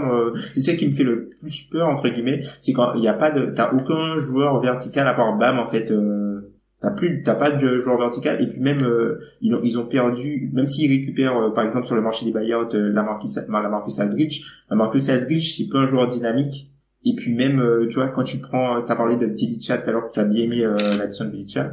Euh, Olinik, qui était un joueur de rotation, c'était un stretch 5, là où Bjelica est plus un, stretch 4, tu vois. Et en termes de taille, alors oui, Olinik, c'est pas un mec qui va prendre des rebonds, qui va pas être très dissuasif, mais je pense que c'est c'est quand même un pivot. Tu vois, c'est quand même un pivot. Là où euh, là où euh, est plus estampillé forwards. Donc je pense que ça met énormément de pression sur euh, aussi sur Bama Bayo et euh, on verra ce qu'ils on verra ce qu'ils arrivent à faire. Mais je trouve que euh, c'est une équipe qui peut être arrangée dans le top 4 à l'est sans souci. Et qui pour moi ce serait une grosse déception s'ils passent pas au moins un tour de playoff cette année. Hmm. Question par rapport à un joueur qui peut-être pas Isaiah Thomas, le trophée, on rappelle le trophée Isaiah Thomas de la mhm. descente aux enfers. Diabari Parker, c'est une question de Starship ah. John, coupé, fin de carrière ou fond de rotation quelque part? Je pense que s'il passe le test de l'ambassade de Chine, il peut peut-être aller, euh, il peut, peut-être aller en Chine, mais j'ai du mal à le voir en fin de rotation. Honnêtement, moi les gars, j'ai du mal à le voir en fin de rotation quelque part. Il a déjà été et ça marche pas quoi. C'est pas un spécialiste comme on, comme on les aime donc. Euh il joue pas aux Kings, il, jouait pas aux Hawks déjà l'année dernière, il s'est fait trader des Hawks. C'est non, c'est c'est fini. Faut savoir faut savoir admettre que ça marche pas en fait. Il faut tout simplement ça dire au bout d'un moment bah non. Alors, ça reste sûrement d'ailleurs un très bon joueur de basket hein, mais ça marche pas. Et on a une question qui t'est directement adressée, Alan. Apparemment, Mason Jones a signé aux Sixers. Alan, tu peux décrire le joueur, s'il te plaît? Je te donne 24 secondes. Ok. Euh, c'est un c'est le c'est un joueur qui joue à Arkansas donc avec Isaiah Joe l'an passé. Donc c'est deux joueurs dans ce Arkansas qui vont jouer au Sixers c'est un poste 1-2 pas très physique fort shooter un des meilleurs scores NCAA l'an passé qui s'est fait non drafté qui a joué à Houston sur le début d'année qui a fait même un ou deux cartons avec Houston. Euh, c'est un joueur qui tire euh, passe qui est pas un athlète. Voilà. Oh, il a respecté, il a vraiment écouté ce que je lui ai dit alors c'est n'importe quoi. Non mais c'est très bien. Voilà, c'est parfait. Euh, on a encore des questions, on en a assez discuté, on a Malik qui nous parle de Oladipo fait passer Miami au même niveau que les Bucks en playoff avec un vrai bon backup. Euh, qu'à Adebayo, il serait deux pour l'Ouest. Mon problème c'est quel Oladipo on aura? Les gars, Oladipo, il a fait 20 matchs aux, Rockets. Euh, une bulle horrible. S'il est changé contre une bouchée de pain, c'est pas seulement parce qu'il est expirant aussi. Hein. Mm. Euh, moi, je le, je le laisse, je les laisse sur le même tiers des Celtics justement parce que je ne sais pas ce que donne Oladipo. Évidemment que si Oladipo ça clique et qu'on a un bon Oladipo, là, là, c'est plus le tiers des Celtics et il rentre dans la cour des Sixers et des Bucks. Mais, mais pour l'instant, c'est du papier. Moi, j'ai rien vu sur le terrain. Oladipo, sa, sa plus grosse valeur, c'est que sa plus grosse valeur Oladipo, c'est que c'est une assurance à Dragic, hein, parce que Dragic là, il est dans, il est dans le formol, il le conserve, euh, on le conserve pour les playoffs, donc euh, je pense que c'est ça sa plus grosse valeur, hein, puisque voilà, euh, euh, les, le hit quand tu regardes, euh, tu les regardes jouer cette saison par rapport à l'an dernier, tu sens que, enfin, il y a moins de liens, les shots, les shoots sont beaucoup plus durs, notamment pour tous les shooters en fait. Duncan Robinson, il est défendu, mais enfin, il y a beaucoup moins de fluidité. Et je pense que le fait que Dragic ne soit pas aussi euh, bon qu'il était euh, dans la bulle, ça joue énormément sur le niveau de playmaking global de l'équipe. Donc avoir un joueur euh, comme Oladipo qui peut reprendre un peu ce rôle-là, parce que Kedrickton, il a joué un peu euh, sur les derniers matchs là, il a repris un peu ce rôle-là avec un, un, jeu plutôt intéressant sur pick and roll, un, peu à la percussion. Et c'est quelque chose qu'il faut absolument de la, gravité vers le cercle. Euh, avec un joueur qui peut aller se créer euh, son tir vers le cercle en perçant la défense plutôt que des finisseurs euh, plutôt que des, des finisseurs euh, tout simples quoi. Mais c'est normal que le niveau de de Hero et Dragic soit pas le même que dans la bulle. Enfin, c'était pas normal. On a été le premier à le dire et donc ils en pâtissent, ils en pâtissent un peu et c'est et c'est normal.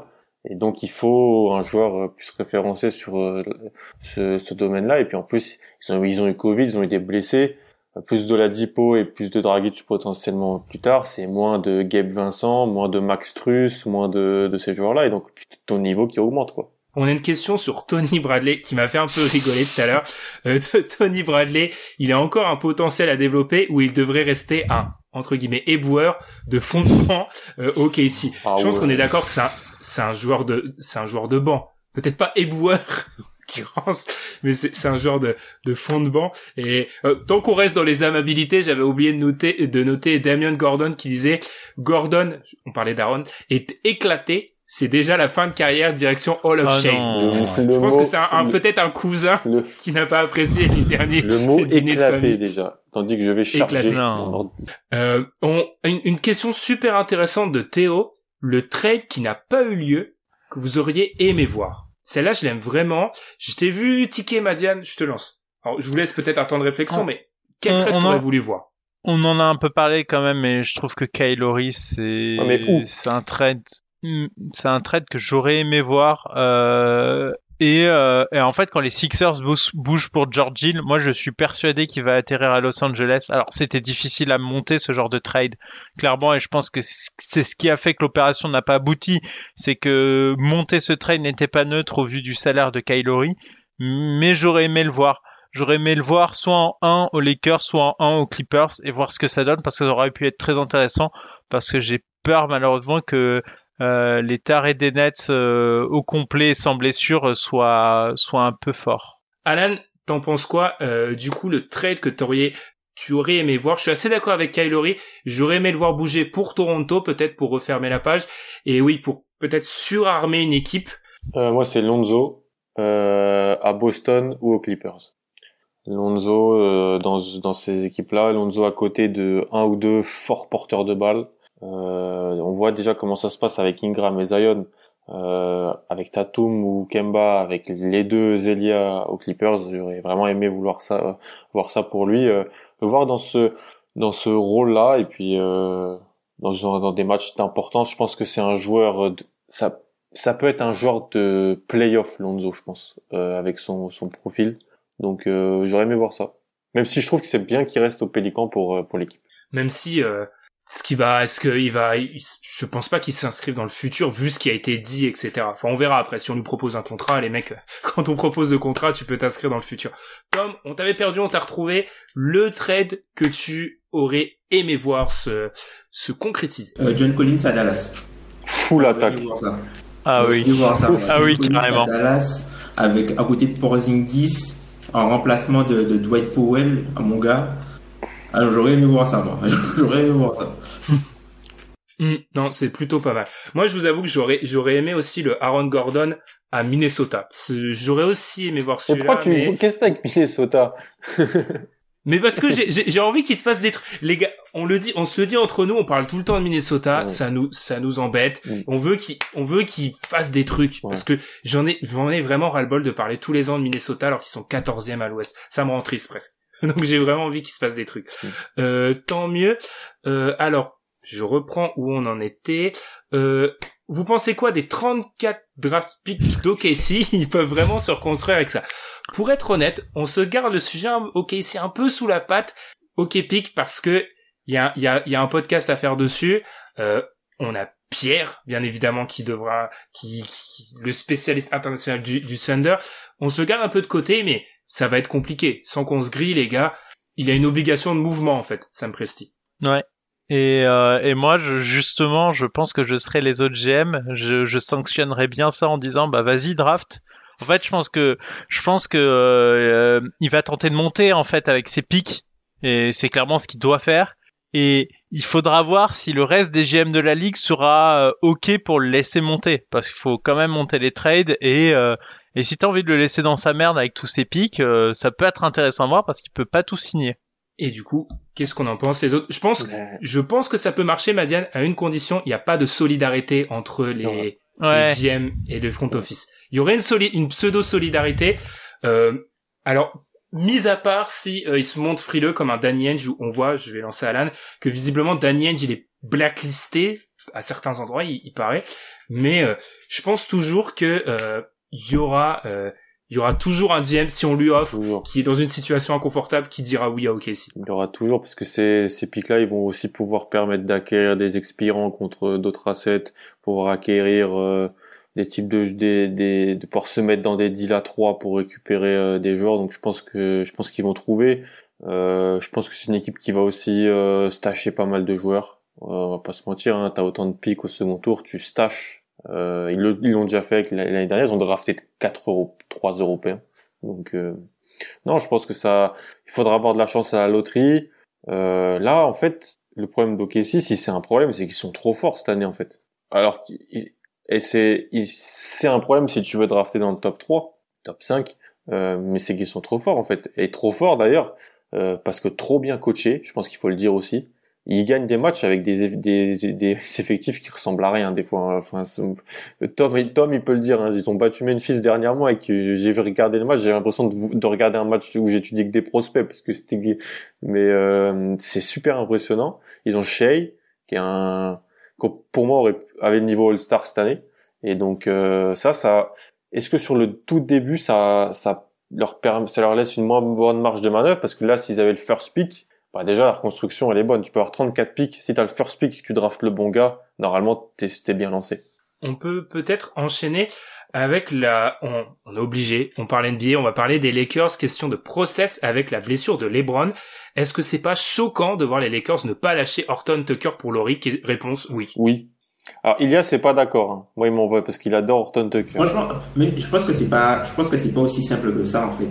Je pense que les Lakers ils étaient utilisés comme levier pour faire céder euh, Miami. Ah, hein. totalement. Je pense pas que voilà, c'est pas Anton Tucker. euh, surtout si c'est voilà, tu si c'est tu veux gagner des titres, tu as LeBron, Anthony Davis, tu as l'opportunité de, de signer Kyle Lowry. Je pense que c'est surtout, euh, c'est- je pense pas que c'était euh, Horton Tucker le, le deal breaker entre guillemets. Je pense que c'était uniquement pour faire levier, franchement. Il y, a- il y a eu beaucoup de ce, il y a eu beaucoup de, de dans les der- enfin on le sait c'est habituel mais dans les dernières heures il y a beaucoup ce cas-là. Enfin il y a il y avait des associations équipes joueurs qui étaient lunaires sur les dernières les dernières minutes hein. Euh, mais moi je suis je suis assez d'accord. Après je je vois tout le Alan il y a il y a très longtemps tu avais mentionné son potentiel dans dans Feu euh, One and Done de Horton Tucker et on on l'entrevoit. Mais moi je reste toujours fasciné par le euh, la valeur qu'on octroie à certains joueurs. Pour moi l'exemple le plus typique étant euh, bah, Tyler Hero, dont on a parlé, qui, a quand même une valeur qui est totalement disproportionnée. C'est le Bitcoin NBA, façon, ou Telsa. Tesla, pas Tesla. Bref. Euh, petite question rapide. Vous pensez que Vincent Poirier a encore un avenir en NBA franchement, je sais pas. Je sais, franchement, je sais pas. Je ne sais pas. euh, Je ne sais pas du tout. C'est pas un joueur qui a joué beaucoup depuis qu'il est arrivé en NBA. Mm. Je pense Mm. qu'il y a, il y a une histoire, il y a une histoire d'opportunité. Il y a peut-être aussi une histoire de niveau. Alors peut-être que c'est pas le pire, euh, c'est pas le pire intérieur partout où il est passé, mais il a jamais eu les opportunités. Et puis, euh, enfin, je pense pas que. Franchement, je suis plutôt inquiet moi pour lui. Je suis plutôt inquiet pour son avenir en NBA. Madiane, Tom, Non, mais c'est Euh, compliqué. Alan, c'est fatigant, une heure. c'est compliqué. Il a, il a, il a vraiment pas joué. Il a, là, ça fait, ça fait un moment, il joue pas. Euh, et euh, quand tu joues pas, ben, c'est que tu n'apportes pas assez de valeur. Hein. Je suis désolé, mais les coachs, ils sont pas stupides. Hein. Si, si c'était ok, euh, ils joueraient. Visiblement, c'est non. Donc, euh, est-ce qu'il doit trouver euh, le bon endroit? Oui, mais où est-ce qu'il aurait une chance? Les pivots bon marché, c'est peut-être le pire marché parce qu'en fait, tu peux en trouver plein au minimum avec beaucoup d'expérience et très très fort. Donc euh, je pense qu'il est pas au bon poste et que malheureusement euh, personne l'a vu jouer. Donc euh, qui prendrait le risque de prendre un roster spot pour lui? Je pense que ça va être très difficile pour lui. Alan, ouais, pareil. a rajouté. c'est dommage parce que c'était un vrai bon joueur de Euroleague, mais opportunité. après, il peut avoir sa chance. Hein. Tu le mets au KC aujourd'hui, il peut prendre des minutes. Hein. Tu, tu, le mets au Kings, il peut prendre des minutes. Il est meilleur que Whiteside. Je le dis. Hein. Mais euh... c'est pas une take. Hein. Non, bah, pour certains peut-être, hein, je sais pas. Mais euh, non, c'est dommage, mais euh, on verra. Je, peux, je serais pas surpris qu'il revienne en Europe. Ok, ok. Bah, je crois que je crois qu'on a réussi la, le, tour de force de répondre pratiquement à tout. Ouais, vas-y Tom. On n'a pas parlé de, de, Portland, du coup du swap qu'ils ont fait avec. Euh, c'est vrai. Raptors. Ouais. Du swap qu'ils ont fait avec les Raptors. C'est plutôt, enfin, d'un point de vue CBS, c'est plutôt intéressant ce qu'ils ont fait, par exemple les Raptors puisque vu que euh, Gary Trent Jr. il est plus jeune, il est euh, euh, agent libre restreint, mais il a un petit cap hold. Vu que c'est une équipe qui projette d'utiliser son du cap space, ils peuvent du coup conserver son petit cap hold et avoir leur cap space pour signer quelqu'un. Après, ce qu'ils n'auraient pas pu faire avec Norman Powell, qui avait un cap hold beaucoup plus gros, environ à, à 17-18 millions. Et même du côté de Portland, moi je trouve ce qu'ils ont fait c'est plutôt intéressant parce que euh, Gary Trent Jr. est un joueur un peu moins dynamique en fait que Norman Powell. Et en fait, je pense qu'ils veulent essayer de, de, répéter ce qu'ils avaient eu avec euh, Rodney Hood quand ils étaient allés euh, en finale de, de conférence avec, enfin contre, contre Denver. C'est-à-dire que Damien Lillard, tu vois, CJ McCollum, c'est un peu, enfin.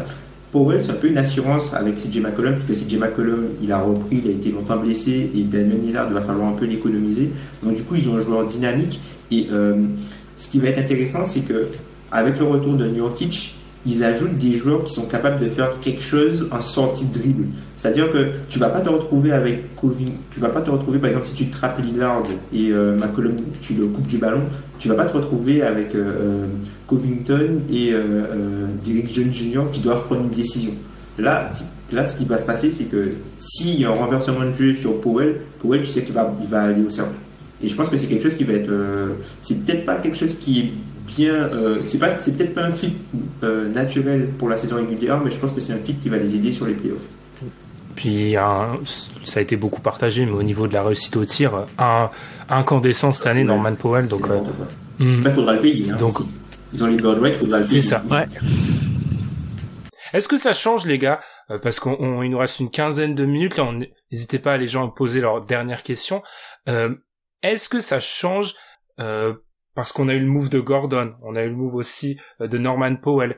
Est-ce que vous trouvez que cette trade deadline, elle change vraiment le visage de l'Ouest au niveau du deuxième tiers? Parce qu'on est d'accord, les Lakers, les Clippers, ils n'ont pas bougé. Mais est-ce que ça change un peu la hiérarchie pour les équipes un peu en dessous? Parce que moi, j'ai vu beaucoup de bonnes choses. Euh, de... J'ai vu beaucoup d'analyses en scrollant comme un comme un demeuré sur, sur Twitter, j'ai vu beaucoup d'analyses comme quoi, ah oui, mais Norman Powell, ça change peut-être deux, trois trucs pour euh, Portland, je sais pas. Alan, est-ce que t'es d'accord avec ça? Hmm. Ça dépend pourquoi. Pour euh, être le meilleur du deuxième groupe ou pour challenger un des deux du groupe 1. C'est ça. Est-ce qu'on croit vraiment que quelqu'un peut challenger un des deux du groupe Moi, j'ai, personnellement, j'ai du mal à le croire. J'ai, du mal. Je veux, je, c'est ça, je veux revoir Denver être capable de rebattre les Clippers sur une sur une deuxième fois. S'ils le font, là, il faut plus me parler des Clippers. Je le dis honnêtement. Euh, je veux voir euh, euh, Portland ou Dallas parce que moi je mets Dallas dans ce groupe et là ce que ce que Luka fait depuis deux mois c'est impressionnant. Donc euh, en fait je pense que ils se tirent un peu tous la bourre entre eux ce groupe-là. En fait Gordon, Powell, JJ Redick, ça se tient un peu la bourre entre eux. Et mais en fait, il y a une équipe qu'on oublie. Pour moi, c'est Phoenix. Ouais. Parce que moi, Phoenix, elle est au- c'est au-dessus de toutes ces équipes-là, en fait. Ouais. Pour moi, cette année, dans l'optique playoff, Phoenix, c'est la troisième meilleure équipe de l'Ouest. C'est, c'est, théoriquement, C'est ils, ils, ont bah après ils ont peut-être tout pour me plaire hein, mais euh, tu vas arriver en playoff avec euh, avec ta des soldats aux ailes, Chris Paul, Devin Booker dans ton bac courte. La question est Dario Saric en backup 5. Euh, la question c'est DeAndre Ayton. Euh, moi je suis je suis assez fan d'eux et et c'est pour moi c'est la troisième meilleure équipe. Ils se, ils se détachent un peu de ces équipes là même si même si Denver avec le move d'Aaron Gordon et Portland avec le move de Powell euh, parce qu'en fait Portland va terminer les matchs avec les trois. Covington, Nurkic, c'est incroyable offensivement. Quand euh, Denver va pouvoir terminer les matchs avec Gordon en 4, Michael Porter si jamais il se fait pas trouver et Jamal le pick and roll Murray Jokic, c'est incroyable aussi. Mais euh, mais mais ça va être super mais je trouve que Phoenix euh, même s'ils ont rien fait reste un gros gros gros challenger dans dans cette conf. Les gars, est-ce qu'il y a une guerre mondiale? Est-ce que Utah était rayé de la carte? Ouais, non. non, mais justement, j'avais un point là-dessus. Euh, c'est que je pense que ces équipes-là ont, ont, voulu bouger parce qu'en vrai, il y a, y a, des bons coups à jouer, même sans l'avantage du terrain. C'est-à-dire que si tu tombes sur Utah ou les Suns, c'est ouvert. C'est ouvert et tu peux passer ton tour. Et clairement, Portland et Denver se disent que en, en se renforçant et en changeant des choses, passer un tour voir un deuxième n'est pas irréaliste selon dans quelle partie de tableau sachant que la blessure de LeBron change beaucoup les cartes à l'ouest, parce qu'on se dit actuellement que sans LeBron et avec Eddie aussi, euh, bah les Lakers vont un peu dégringoler. Donc en fait, il y a une espèce de rebattage des cartes euh, dans la conférence ouest, et je pense que c'est pour ça qu'ils ont bougé, c'est qu'il y a des, des choses à jouer que les, et que les match-up que t'auras en finalement, même si t'es pas si bien classé à l'ouest, pourraient être plus favorables que si t'étais euh, 3 ou 4. Je rappelle l'historique d'Anthony Davis contre Portland. Euh, pas sûr que je suis pas sûr que ça soit génial, les gars. Non, non, mais le but, le but, c'est de, c'est de jouer Utah et les Suns. Non, si tu jouais les Lakers, t'es éliminé. Si tu jouais les Clippers, t'es théoriquement éliminé. Après les Clippers, je, euh, les Clippers, euh... ils ont rajouté, ils ont rajouté un élément. Euh, Après les Clippers, par rapport à quand tu vois leur intersaison et leur trade deadline, ils ont pris le pari de s'affaiblir pour la saison régulière pour s'améliorer théorique, enfin d'augmenter le plafond théorique pour les playoffs. Parce que playoff rondo, voilà, enfin, c'est un running gag ce qu'il a fait la, la, saison dernière, c'est pas, enfin, c'est pas incroyable ce qu'il a fait la saison dernière en playoff. C'est un, un, artisan majeur du titre des Lakers. Donc eux, ils espèrent que Rondo va leur donner cette, cette production-là, sachant que tu sais que Lou Williams, c'est un usual suspect, entre guillemets, euh, en playoff. c'est aussi euh, la même chose. Donc ils ont remplacé... Euh, ils ont remplacé des joueurs qui étaient forts en saison régulière, que sont euh, Montrezarel et Williams, par Sergi Ibaka et aussi euh, Rondo. Euh, Rondo, qui améliorent le plafond de l'équipe, même si je trouve que le deal qu'ils ont fait, et pour moi le deal est négatif. Hein. Il est atroce. Le, le, deal il est atroce, mais c'est juste que sur la théorie et sur ce dont ils ont besoin, je pense que Rondo a plus de chances de leur apporter, même si ce pourcentage de chance-là est très faible. Balmer, il s'en fiche, lui, des deals et de l'argent. Il s'en, il s'en fiche complet. Mais moi, juste, après, je te laisse Ben. Et je, je te l'ai dit, je crois, la dernière fois. Les Clippers, ils deviennent, euh, moi, trop des, parfois dépendants de leur adresse, je trouve, dans leur jeu. Et hmm. pour moi, c'est vraiment un problème. Ils ont Paul George Kawhi, ils vont pas sur la ligne. Euh, ils se, ça, quand ça rentre dedans et que Lou arrive à trouver deux trois trucs qui en dans les défenses et que ça met dedans, ils sont injouables. Je pense que c'est la deuxième meilleure équipe de la ligue.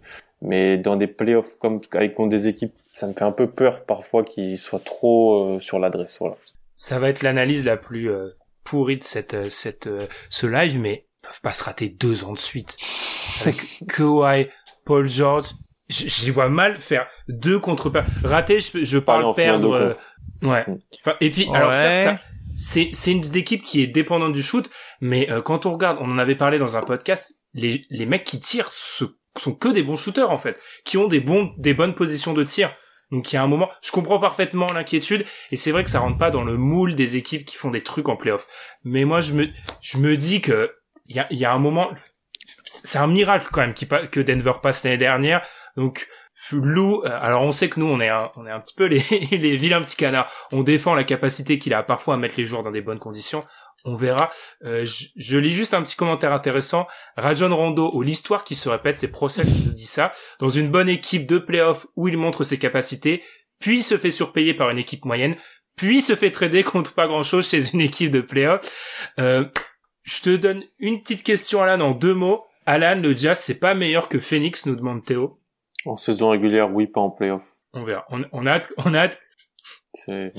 Et euh, on peut, je pense qu'on peut finir globalement sur ça, à part si vous avez d'autres questions. Euh, de Big Shaq Daddy qui nous demande quel est votre sentiment global par rapport à cette deadline? Chaque année, c'est un peu décevant, beaucoup de promesses et peu de moves. Alors j'ai retrouvé la stat. J'ai retrouvé la stat.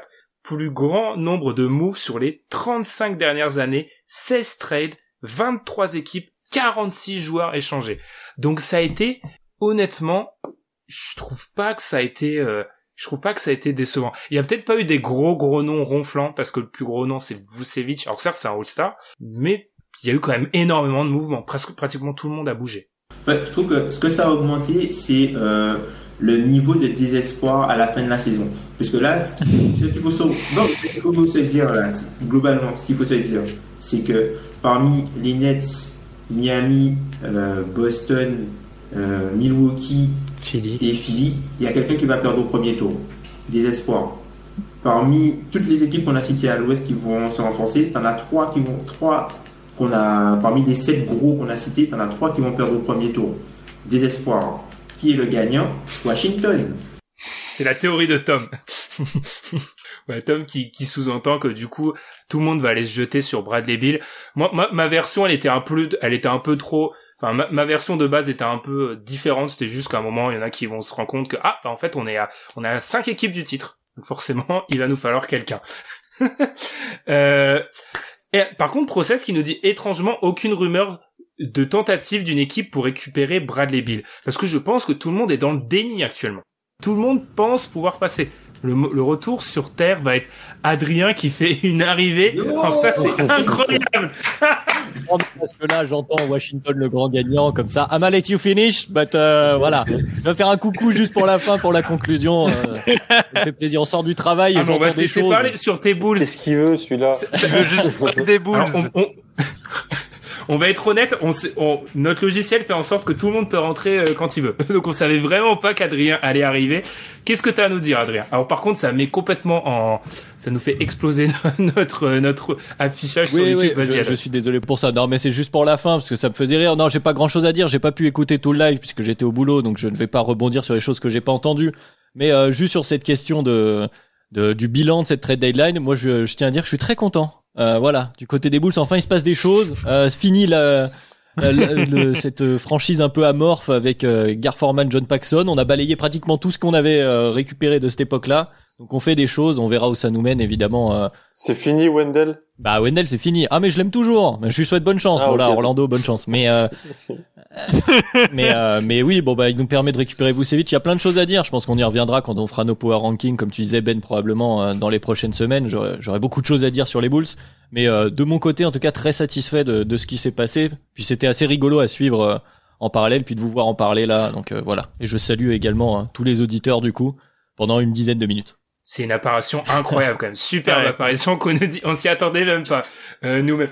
Du coup les gars, je pense bah oui on va laisser on va laisser Adrien quand même. euh, il est arrivé, il a fait le le, le beau- il nous a voilà. ouais faut faut le laisser parler. On l'a laissé parler des Bulls. Qu'est-ce qui t'a marqué en dehors des Bulls? Euh, en dehors de Bulls, bah, ça, ça, ça les concerne un petit peu du coup, euh, mais à, à distance, c'est l'explosion du Magic. C'est fi- enfin, entre guillemets enfin, parce que c'est un peu dur de dire ça, même si je sais que ça va faire marrer ici, on en parle souvent entre nous, mais cette équipe du Magic qui se contentait, avec son roster autour de Vucevic, Fournier, Gordon, d'essayer de faire le maximum, d'aller en playoff et puis d'essayer de continuer de progresser. Il était temps euh, de tirer une conclusion. Alors après, il y a des circonstances atténuantes avec euh, la blessure de Markel Fultz. Il y a plein de choses qui, qui sont venues euh, euh, enrayer ce système, mais euh, voilà, il était temps de faire autre chose. Alors est-ce que c'était les bons moves? Est-ce qu'ils sont pas allés un peu vite sur certains points? Je pense que ça mérite réflexion pour un peu de temps. Mais en, en tout cas, c'est, c'est- je pense que c'est le point marquant de cette deadline. C'est, enfin, c'est eux qui ont lancé en tout cas le- l'effet domino, comme il y a souvent euh, sur ces sur ces fins de période de transfert. Prenez Tyros en fantasy. Ah oui, Parce, parce que là, Et suivez-le sur Twitter. oui, parce que là, Aussi. croyez-moi qu'il va, Il va enclencher du tir. Bon, C'était une des questions. Je crois que c'est une des seules questions. Je m'excuse, j'ai essayé de, de, de tout donner. Je crois qu'on avait une question sur euh, euh, donnez-nous euh, le, le 5 du Magic ce soir ou, ou un truc comme ça. Euh, Tyros, Tyros. Gary Harris, Non, Gary Harris, je pense qu'il joue même pas. Je pense que ça va être Dwayne Bacon et euh, Okiki. et le pire, ça va être les, le ça va être le banc, le, le pire. Attends, il y a, y a, et du coup Wendell, il va jouer quand même. Bah, il est pas blessé? Il va être sur le banc. Il va, être sur le banc. Il va, être... non, il va pas se mettre. Je pense, je pense qu'il va être, je pense qu'il va être derrière. Ouais, il va être devant Bamba dans la rotation, mais Clifford va mettre Kembirch. Ouais, ouais. Mais tu vois, c'est pour ça, faut, faut virer Clifford aussi à un moment. Ah, c'est fait la première étape, la tu, lui as, tu, lui as, enlevé des bons joueurs. Maintenant, il peut plus faire évoluer ses bons joueurs. c'est peut-être la dernière pièce de cette période magique là dont on parlait. Le, le coach qui lui aussi joue pour gagner des matchs euh, à court terme entre guillemets. C'est peut-être le. Ce que tu fais, c'est que tu lui mets une équipe pourrie comme ça. Même s'il fait jouer les meilleurs joueurs de l'équipe, il gagne quand même pas de match. tu vois. On nous rappelle que Tyros est blessé. Ah, ah, les gars, pas bon. bon bah Gary Harris. Oui, mais en même temps qu'il regardait le Magic, sincèrement. Ah, bah, ça va être, oui, ça va être Chasson Randall. Ça va, ça va être Ennis, ça va être Ennis ou Chasson Randall, hein. Ennis ou Chasson Randall, un truc comme ça. Aïe aïe aïe.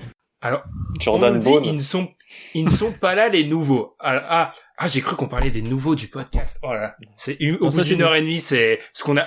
Parce qu'en plus, on a Madiane, qui sont des sophomores maintenant. Qui sont... non, mais c'était la question que je t'avais posée, Ben. C'est est-ce qu'il y a un protocole là pour les, les nouveaux qui vont arriver euh, avec le Covid et tout ça? C'est la question qu'on se posait avant d'enregistrer. Pour être honnête, euh, j'ai par exemple lu sur euh, à propos de Norman Powell qui pourrait jouer déjà. Ouais, ouais, ouais, moi j'ai vu dans la, dans la Il était en Tampa, dans la Floride et tout ça, donc c'est pas loin. Ouais, il... ouais, ouais. Il joue à Orlando, je pense, ce soir Portland. Mais, mais visiblement, il n'y a pas de. C'est une question assez intéressante. Il n'y a pas de procédure de, de, mise en quarantaine du joueur qui, qui intègre une nouvelle. Ouais, Vucevic est annoncé euh, jouer pour les euh, chez les Bulls euh, demain, je crois, du coup. Donc. Euh... Ça aurait changé beaucoup de choses, ça, par contre. Parce que t'imagines, euh, oh, le les trades se serait fait beaucoup plus tôt. Hmm. Ouais. très bien. Eh bien les gars, euh, 21h, 1h30 de live. Alors honnêtement, moi je suis un, je suis un peu un conservateur de, du, du, de la création de contenu. Je suis assez content de voir qu'on avait eu des questions, on a eu un nombre de d'audits de spectateurs, j'arrive pas à m'y mettre, de spectateurs euh, super euh, constant. Je vois, je vois mes petites, euh, mes petites lignes, ça a été constant, donc on vous remercie. Les gars, une dernière conclusion de la trade deadline. Je vais y aller dans l'ordre de l'affichage sur notre logiciel. Donc Adrien, ah. le Pokémon sauvage. Eh ben, eh ben, écoutez, je suis très content. On va aller faire les playoffs. Voilà. Tom. Vive les playoffs. Alan. Vive le tanking. Ça commence. là, on a des bons candidats là. Madiane. Vive les bas-fonds de l'Est, je vais m'amuser encore. euh, moi, je dirais le timing, les gars. Le timing. On pense à vous, là. Ouais. Le timing. Ouais. Tout est une question de timing. Euh, merci, génial. Oh, c'est gentil de nous dire ça, Luc. Alors, franchement, on, on va voir. Si ça vous a plu, euh, on peut remettre ça souvent. Alors, on va, on va s'améliorer parce qu'il y a, il y a, il y a dans le game, il y a des mecs sur Twitch qui sont trop forts. Moi, on va être honnête, j'ai découvert vraiment Twitch cette semaine. J'ai découvert ça. Je suis, je suis un vieux de 24 ans, donc euh, on, on, verra, on verra comment s'adapter à tout ça. Mais en tout cas, on vous remercie. Euh, on vous l'a dit, ça va être disponible en replay. Euh, on va essayer de mettre des petits timestamps. Timestamps, en effet. Exactement. ouais. Ah, ah bah une autre, une autre, un autre petit commentaire, les gars, vous êtes au top, les analyses sont toujours incroyables, c'est un régal. Oh, c'est gentil. Merci. Honnêtement, Là, on était en freestyle. Là, on n'avait pas bossé. On était, on était vraiment en freestyle. Je vois pas ce qui vous fait dire ça. Euh, ouais, vraiment. Euh, on devait, on avait hésité, on avait hésité d'ailleurs avec un, pour être honnête aussi, avec un live en direct, mais on s'est dit avec un peu de recul. Puis voilà, avant Colanta, parce que Colanta va bientôt commencer. C'était, c'était parfait. Puis l'équipe de France de rugby, c'est ce qu'on nous a dit aussi. C'est vrai. Ouais. Très bien. Et bien du coup, on remercie tous ceux qui nous disent merci. Joe, Sol Sosa, merci à tous. Et puis on vous souhaite une, euh, bah, un très bon week-end. Salut, Salut, Salut tout le monde.